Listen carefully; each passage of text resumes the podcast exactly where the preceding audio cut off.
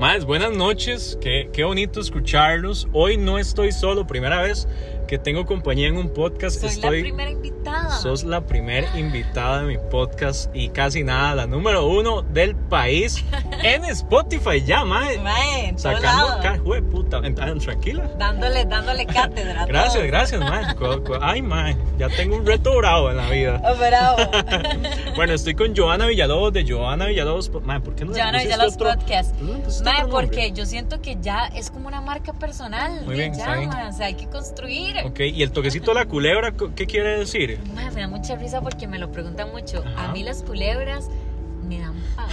Sí, son horribles. Me ¿qué dan pavor. Pero todos siempre son muy atractivas. Uno siempre ve una sexys. culebra y uno dice, sí, exacto. Uno Ay, ve una culebra y uno dice, y madre, qué mío, pero que tú Sí, ojalá una culebra de unos 42 Ay, años, no, mae, las cállese. amo. No, mentira. Feo. Pero bueno, de eso se trata las culebras. Bueno, ok, ok, ya sosieguémonos. Yo, eh, hay un tema bastante vacilón porque la gente me lo pregunta mucho. ¿Cómo supero a alguien en- con quien no tuve una relación?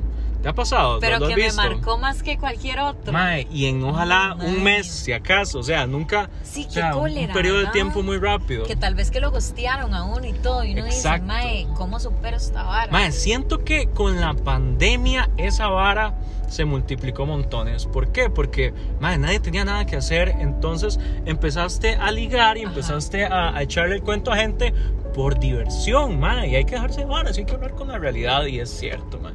No, ¿Te pasó? Mae, no, me- más bien la pandemia me trajo otra situación ¿Cuál? Cuente, cuente. en exclusiva en el podcast de Al Aguilar. Ay, hijo de puta, yo no, yo te lo juro que no, no, no quise dirigir la vara a ese lado ni nada, pero bueno, te amarraste, te amarraste, ¿qué vamos a hacer? Oficialmente me trajo novio la pandemia, el Perdón, COVID. ¿ya habías contado esto? Nunca. ¿En serio? Más exclusiva. ¿Y estás seguro que lo quieres contar aquí? Eh, todo bien, todo bien, la estoy pasando muy bien, la estoy pasando muy bien. Madre, pero qué difícil es cuando en serio alguien viene a moverle el piso a uno y nada más está uno jugando. Bueno, contame una cosa, contame una cosa, ¿cuánto, más o menos, cuánto llevas con el mae? Mae, muy poquito. Ajá. Por eso no lo he hecho oficial, porque yo tengo esta, siempre Bien. he tenido esta cuestión de que, mae, hasta que cumplamos tres meses lo digo públicamente. Ok, es ok. como, esto es como un brete. ¿Está bien? ¿No? ¿Y Si las redes cumplís la sociales? prueba de los tres meses, somos novios, y no, no. Sí, sí, sí, para mí es, si, tu- si tuvimos un hijo, somos novios, si no, no. Exacto. No, no, varas. Se imagina. Mae, pero bueno, eh, a lo que quería llegar es, ¿qué pasa si ese mae ahorita te Jala. dice, mae, gracias por todo, Ay, qué duro. llevamos apenas, no sé, mes, dos meses, muy amable, te toca superarlo, ¿qué decís? Fácil, nada más, seguís, borras cassette. A ver, yo creo que ya uno llega a una edad en este momento en el que, mae, el que quiere estar conmigo está y el que no, que jale. Entonces, ujú. mae, yo ahorita tengo ese empoderamiento en sí misma, en que me costó mucho llegar. Créanme que no es algo que lo tuve a los 20 ni a los 25. Mae, me costó mucho llegar a este momento en el que si yo como persona digo, mae, si quieres estar conmigo, te voy a dar todo.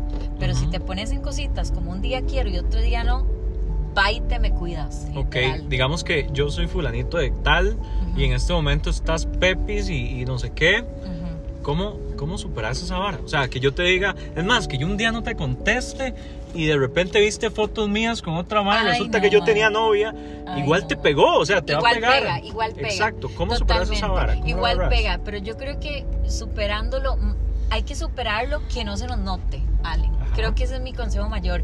Mae, que no se nos note. Que si la otra persona anda ahí, vea, mae, entre más usted sea una persona de que la gente no note que usted está mal, que usted está triste, que usted pasando un mal momento, mae, más la gente va a estar pendiente de usted.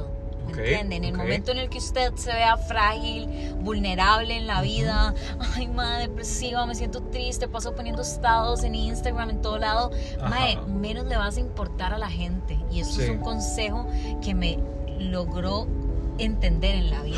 Pero Sí. así es. Sí, sí, sí. Y, y la verdad es que también en, en una etapa alegre, mae. Sea Ajá. feliz en privado, llore en privado. Totalmente. Mae, acules en privado. Y, Totalmente. y no meta tanto. Y más uno que es una persona pública. Tranquilo. Tranquilo. Mae, sí. No, no, no. Más uno que está ahí como en el ojo de varias gente, mae.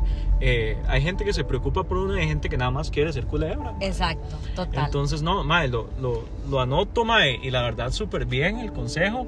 Y le sumo, mae, a ese consejo, mae, eh, agárrelo como si hubiera sido una relación de tres o cuatro años y supérela igual, mae. Y Haga lo que tenga que hacer, Pasa el duelo que tenga que pasar, mae. Si tenés que llorar, si tenés que pasar semanas contándole a tus compas, mae, me siento mal, de verdad me hizo mierda este mae, de verdad me, me hizo eh, comer. Exacto, mae. sí, o sea, fueron dos semanas lo que estuviste con él y te pegó más que tu relación de tres años. Sí. Tenías que usar, tenés que hacer el mismo duelo, Y es que esas cosas pasan.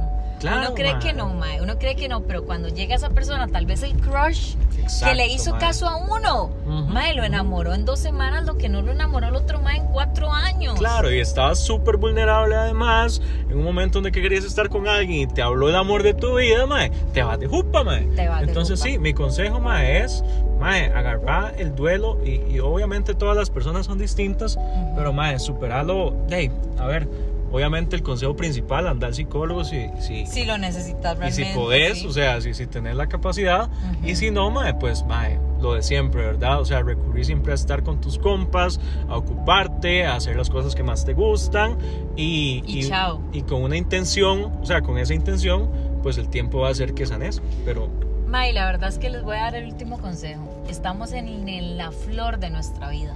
Mae, nunca vamos a estar tan jóvenes, tan bonitos, tan guapos, tan exitosos como hoy.